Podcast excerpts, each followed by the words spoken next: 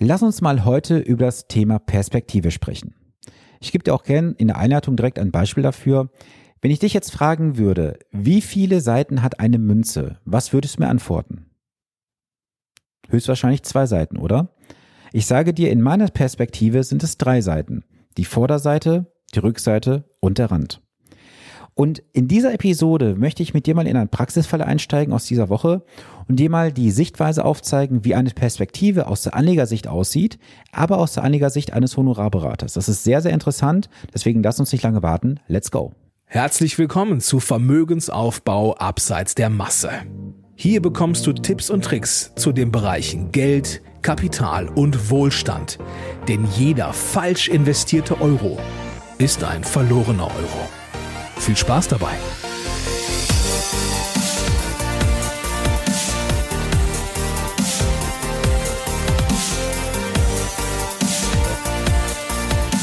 Hi, hier ist Sven, dein wirklich unabhängiger Finanzexperte, der dich in den Bereichen Vermögensaufbau, wie zum Beispiel für deinen Ruhestand, die Vermögenssicherung und die Vermögensstrukturierung begleitet. Ohne dass du Angst haben musst, dafür irgendwelche Provisionen zu bezahlen, denn als echter Honorarberater ist dies ein Fremdwort für mich. Lass uns mal heute in der Episode über das Thema Perspektive oder auch Sichtweise sprechen. Ich möchte mal zu Beginn eine kurze Einleitung geben, wo du dich vielleicht auch wiedererkennst und dann steigen wir auch direkt in das Beispiel aus der letzten Woche ein. Vielleicht kennst du es auch, am Wochenende hast du im Briefkasten von vielen Discountern oder Baumärkten Prospekte im Briefkasten. Man blättert diese Prospekte vielleicht durch und man sieht auf einmal, die Butter ist in zwei Orten weiter beim Discounter um 20 Cent günstiger. Und jetzt gibt es wahrscheinlich auch, davon gehe ich aus, in deinem Umfeld so den einen oder anderen Menschen, der dann auf einmal in den Nachbarort fährt, in den übernächsten Nachbarort, um dort die Butter einzukaufen, in der Hoffnung, dann noch was anderes zu finden, was er benötigen würde, um ja diese Investitionskosten, sage ich mal, die man hat, also Benzin, Zeit und so weiter, auch zu rechtfertigen. Weil es ist ja nicht rational und logisch für vielleicht zwei Päckchen Butter, die insgesamt 40 Cent günstiger sind, 20 Kilometer in den nächsten Ort zu fahren und 20 Kilometer zurück unter Betrachtung des Verschleiß am Fahrzeug. Jetzt ist ja immer die Frage, wie wird denn das Beste oder günstigste denn abgewogen und bewertet? Was sind die Kriterien dafür?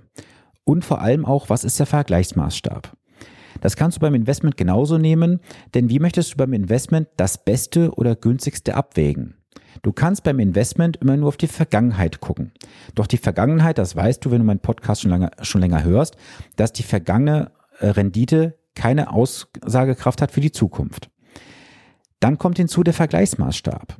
Jeder Fonds da draußen, den ihr kaufen könnt, hat einen Vergleichsmaßstab, einen Referenzindex. So, das ist das, was ihr nach draußen sehen könnt.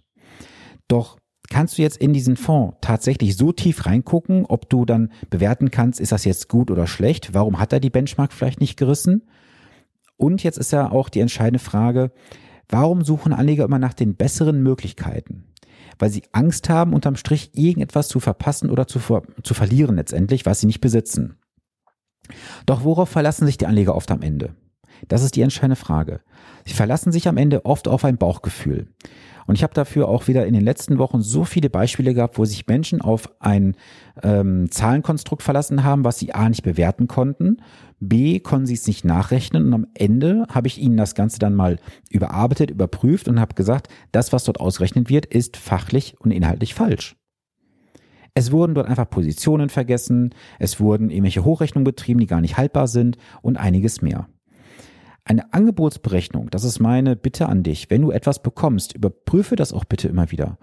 In der, ich glaube, vorletzten Episode war es gewesen, da habe ich dir ein Beispiel benannt für einen Immobilienerwerb. Da ging es ja um 516, 517.000 Euro. Geh am besten mal zwei Episoden zurück. Da kannst du dieses Praxisbeispiel auch dir mal anhören. So, und jetzt gibt es einen Fall in dieser Woche, den hatte ich gehabt mit einem älteren Herrn, ja, älteren Herrn würde ich jetzt nicht sagen, aber ein Mann mittleren Alters, sage ich mal. Und da gab es dann halt ein Gespräch von knapp anderthalb, zwei Stunden, die wir hatten.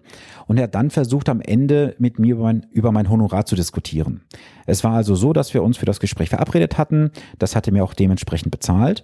Und ich hatte ihm dann angeboten, dass wenn wir ihn weiter begleiten würden, dass ich ihm dann halt 50 Prozent dessen, was er bisher bezahlt hat, auch anrechnen würde auf mein eigentliches Honorar. Und auf dieses Honorar ist er dann eingestiegen und wollte mit mir darüber diskutieren, dass es ja in keinem Verhältnis stehen würde zu dem, was ich jetzt an Arbeit liefern würde. Er hat also meine Arbeit diskreditiert, wenn man so möchte. So, und ich wusste ja aus seinen Unterlagen, was er bisher bei seiner Hausbank gemacht hatte. Ich gebe dir das auch gerne mal wieder. Also, ähm, bei seiner Hausbank hat er bisher jeden Monat 2000 Euro in einen Sparplan investiert und hat dort durchgehend 4% Ausgabeaufschlag bezahlt. Das heißt also jeden Monat 76,92 Euro Ausgabeaufschlag. Wenn du dich jetzt fragst, Sven, du hast dich verrechnet, weil 2000 mal 4% sind 80 Euro. Das ist nicht ganz richtig, weil der Ausgabeaufschlag wird immer berechnet den Wert, also 2000 durch 1,05, dann kommst du auf den entsprechenden Wert. Das heißt also, dieser ähm, Kunde bei der Bank hat jedes Jahr bezahlt 923,04 Euro. Bis zu seinem eigentlichen finanziellen Ziel, wo er hin möchte, beziehungsweise bis zu einem Ende seiner aktiven Erwerbstätigkeit, hat er noch 26 Jahre. Das heißt also, es fallen in Summe rund 24.000 Euro Ausgabeaufschlag bei der Hausbank an. So, das ist das, was wir erstmal oberflächlich betrachten konnten. Hinzu kamen halt noch aktive Fondkosten von 1,28 Prozent, wenn ich mich richtig erinnere. Also das kommt ja nochmal on top oben drauf. Lassen wir das mal außen vor. Wir reden jetzt über faktisch 24.000 Euro an Kosten, die im Raume stehen und mein Honorar ist nur ein Bruchteil dessen gewesen. So, und jetzt hat er versucht mit mir über mein Honorar zu diskutieren, zu verhandeln, wo ich ihm gesagt habe, nein, meine Dienstleistung ist das auch wert, was ich hier verlange. Und es ist schon genug entgegenkommt, dass ich jetzt 50 Prozent dessen, was ich jetzt schon bekommen habe, gegenrechnen würde. Und er hat sich dann darauf auch nicht eingelassen. Er hat dann gesagt, dann kann es lieber bei der Hausbank weitermachen, weil er hat da jemand vor Ort sitzen, da kann er jemanden anrufen, er kann dorthin fahren. Wir waren also in diesem Fall rund 300 Kilometer voneinander entfernt gewesen. Denn was ihn noch gestört hatte, war einfach, dass ich, so wie auch jeder andere Berater da draußen, eine Servicegebühr verlange. Eine Servicegebühr, die auf das äh, verwaltete Vermögen erhoben wird. Und ich bin damit in meiner Summe, sage ich mal, am unteren Ende der Skala unterwegs. Da gibt es durchaus Kollegen, die deutlich mehr verlangen. Und das war das, was ihm dann so letztendlich aufgestoßen hatte, weil er sagte, ja, du machst ja einmal jetzt die Beratung, dann hast du ja da nichts mehr mit zu tun, was eigentlich falsch ist, weil das Portfolio-Management wird ja übernommen. Das heißt also, die Investments werden überwacht meinerseits, es wird viel Dienstleistung nebenher betrieben.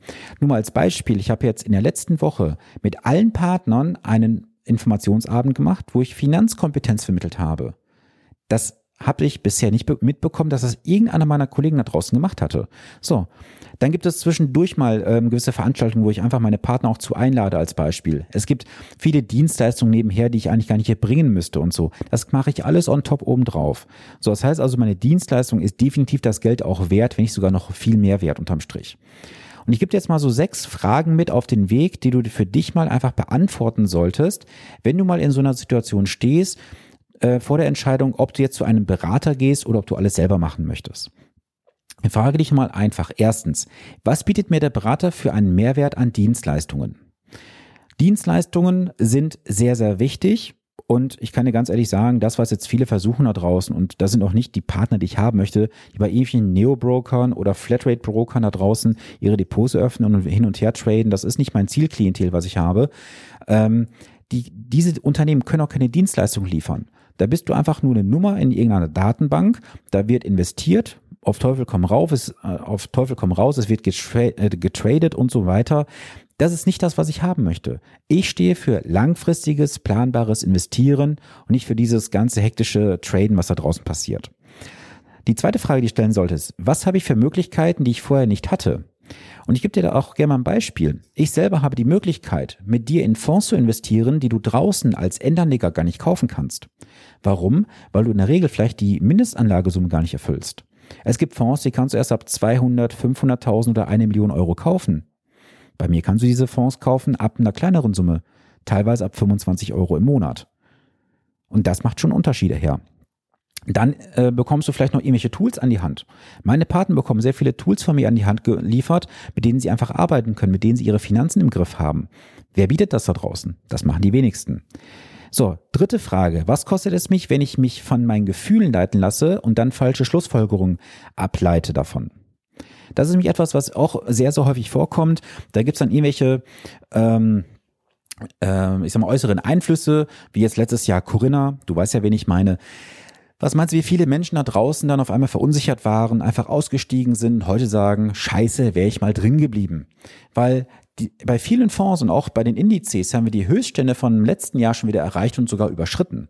Das heißt, alle, die in Panik verfallen sind letztes Jahr und verkauft haben, weil sie dachten, die Krise kommt jetzt nur richtig hart, ja, die stehen heute auf der Seitenlinie und sagen, wäre ich mal drin geblieben und fragen sich jetzt, wann geht die Talfahrt wieder nach unten los, dass ich günstiger einsteigen kann.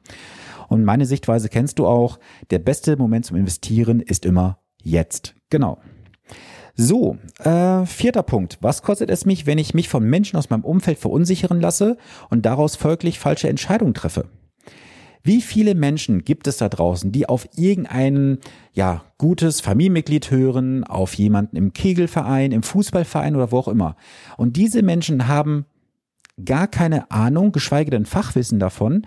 Die lesen sich irgendwelche Blogartikel durch, irgendwelche Videos bei YouTube schauen sich an und meinen dann daraus irgendwelche Empfehlungen ableiten zu können. Leute, wenn ihr euch auf sowas einlassen wollt, was ist mit euch nicht in Ordnung?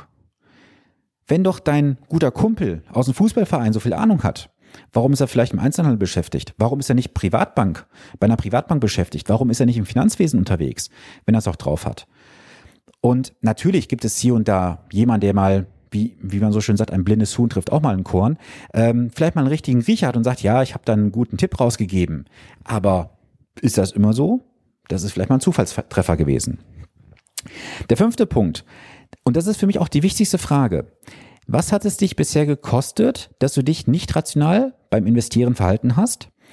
Und dieser Herr hat das auch mehrfach im, im, Gespräch auch geäußert. Er hat mehrmals fünfstellige Summen versenkt, das kann ich so ganz offen sagen, weil er sich einfach auch auf Sachen eingelassen hat, die für ihn nicht sinnvoll waren und wo er sich auch nicht rational verhalten hatte. So, und was gab es da alles in den letzten Jahren? Ich meine, du kennst meine beiden Beispiele, diese Goldsparpläne. Was sind da Menschen wirklich beschissen worden von vorne bis hinten, weil sie da irgendeiner geilen Goldstory aufgelaufen sind? Ähm, und das rationale Handeln, gerade beim Thema Investment, das ist für jemanden selbst als Anleger nicht machbar. Ich als Außenstehender kann besser von außen auf die Sachen draufschauen, wie du selber. Weil es geht um dein Geld. Du hast vielleicht eine andere Sichtweise auf die Dinge. Ich kann von außen einwirken, sehe es ganz anders, gebe dir Tipps und Hinweise und vielleicht ist auch hier und da mal vielleicht ein Tipp dabei, wo ich sage, mach das lieber nicht, weil. Und dieser Tipp kann dich am Ende vor einem finanziellen Schaden bewahren.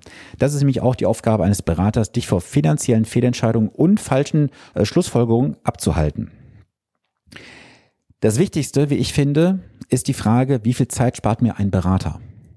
Ein Berater kann dir sehr viel Zeit sparen. Du kannst mit einem Berater alles individuell vereinbaren. Du kannst sagen, hey, ich möchte von dir einmal im Jahr maximal kontaktiert werden. Schick mir vielleicht mal alle drei oder sechs Monate einen Auszug zu, wie es aktuell steht. Wie auch immer. Ein Berater spart sehr viel Zeit. Und ich kann dir sagen, ich habe sehr viele Unternehmerkunden, die sind sehr, sehr froh, dass sie mich an der Seite haben, weil sie sich um ihre Finanzen, ob jetzt betrieblich oder privat, keine Gedanken machen müssen, weil es da entsprechende Vereinbarungen gibt, wie gehandelt, ähm, ja, nicht gehandelt jetzt im Sinne von Trading, sondern wie einfach vorgegangen wird in dem und dem Szenario. Das ist alles fest dokumentiert und von daher können Sie sich ganz entspannt auf Ihr Kerngeschäft konzentrieren und müssen sich nicht Gedanken machen um Ihre Finanzen. Und die Schlussfrage, die du dir stellen solltest, was hat es dich bisher gekostet, die richtige Entscheidung oder die richtige Entscheidung nicht zu treffen? Ich weiß, das ist ein Widerspruch in sich. Die richtige Entscheidung kann man nicht treffen, weil es gibt vielleicht noch hier und da etwas Besseres. Aber die wichtigste Frage ist, was hat es dich bisher gekostet, alles alleine zu machen und vielleicht mal nicht die eine richtige Entscheidung zu treffen? Und in einer der letzten oder in einer der vielen, vielen letzten Podcast-Folgen habe ich auch mal dieses Beispiel gebracht, was ist aus 10.000 Dollar geworden, wenn du vielleicht den einen besten Tag verpasst hast? Und ich gebe dir auch gerne ein Beispiel dazu. Ähm, zu den Fonds, mit denen ich arbeite. Und zwar haben einige Anleger auch in den, im letzten Jahr gesagt, sie möchten ihre äh, Strategie ändern. Ich habe denen gesagt, nein, ihr bleibt bitte bei der Strategie dabei. Ähm, weil ein Fonds hat halt aufgrund von der Struktur etwas mehr gelitten in der Corona-Zeit als ein anderer Fonds. Und am 9.11. ist dieser Fonds alleine um 5,8 Prozent gestiegen. Das heißt also, an diesem Tag ist dieser einzige Fonds um 4,8 Prozent mehr gestiegen als der MSCI World. Und das kann man jetzt natürlich aufbröseln aufs ganze letzte Jahr, auf gewisse Tage, auf gewisse Monate. Das würde jetzt hier den Rahmen sprengen. Aber ich sag dir ganz ehrlich, ich persönlich werde mein Honorar in keinem Fall irgendwo rechtfertigen. Bei mir wird eine Lösung verschrieben. Und wenn jemand diese Lösung nicht haben möchte, dann passt er nicht zu mir, dann muss er halt bitte woanders hingehen. Das sage ich ganz offen. Und ich entscheide immer noch persönlich, mit wem ich auch arbeiten möchte. Und wenn es irgendwo nicht passt, wie jetzt auch bei diesem Herrn, dann sage ich ganz einfach, wir trennen uns, wir kommen nicht zusammen. Das solltest du bitte auch mitnehmen aus dieser Folge. Du solltest dich bitte immer fragen, was hat es dich gekostet, bisher die richtige Entscheidung nicht zu tun? Und auch mal die Gegenfrage zu stellen, was kostet es dich heute, wenn du die richtige Entscheidung nicht triffst? Ich möchte auch nicht mit jedem arbeiten, das sage ich ganz offen. Ich werde nur mit Menschen arbeiten, die meine Arbeit wertschätzen, die mich als Mensch wertschätzen. Und das beruht immer auf Gegenseitigkeit. Das ist mir persönlich sehr, sehr wichtig. Und so wie ich es auch gerade gesagt habe, ich rechtfertige nicht mein Honorar. Es gibt Dienstleistungen, zu denen stehe ich. Und wenn jemand meint, er müsse mit mir über mein Honorar sprechen, dann hat der Schreiner irgendwo an der Tür gelassen, dann muss derjenige halt da durchgehen. So, das war mein kleiner kurzer Real Talk zu der letzten Woche. Dann noch ein wichtiger Hinweis zum Ende. Ich habe ja im Mai mein Finanzbootcamp. Das wird nach heutigem Stand auch definitiv stattfinden, solange es keine behördlichen Auflagen gibt. Und sollte es dazu kommen, dass es behördliche Auflagen gibt, die das Bootcamp nicht möglich machen, dann hast du auch kein Risiko. Du bekommst zu 100 Prozent dein Geld zurück. Oder wir verschieben das Ganze auf einen Folgetermin. Und wenn du sagst, ah, so ein ganzes Wochenende ist vielleicht ein bisschen viel für mich, dann habe ich auch was kurzes, knackiges für dich. Da kannst du gerne am 12.02. an meinem Online-Event teilnehmen. Da werde ich dir anderthalb, zwei Stunden feinsten Content liefern, zeig dir, was Banken, Versicherungen dir nicht erzählen. Wenn du dabei sein möchtest, dann schreib mich gerne an per Instagram, Facebook oder ruf mich einfach an. Ähm, du darfst mir natürlich auch gerne E-Mail schicken. Dann schicke ich dir einen Link zu, wo du ein Ticket bekommst und freue ich mich auf deine Teilnahme. So, jetzt wünsche ich dir erstmal eine gute Woche, bleibe gesund und wir hören uns dann am nächsten Montag. Viele Grüße, dein Sven Stoppkart.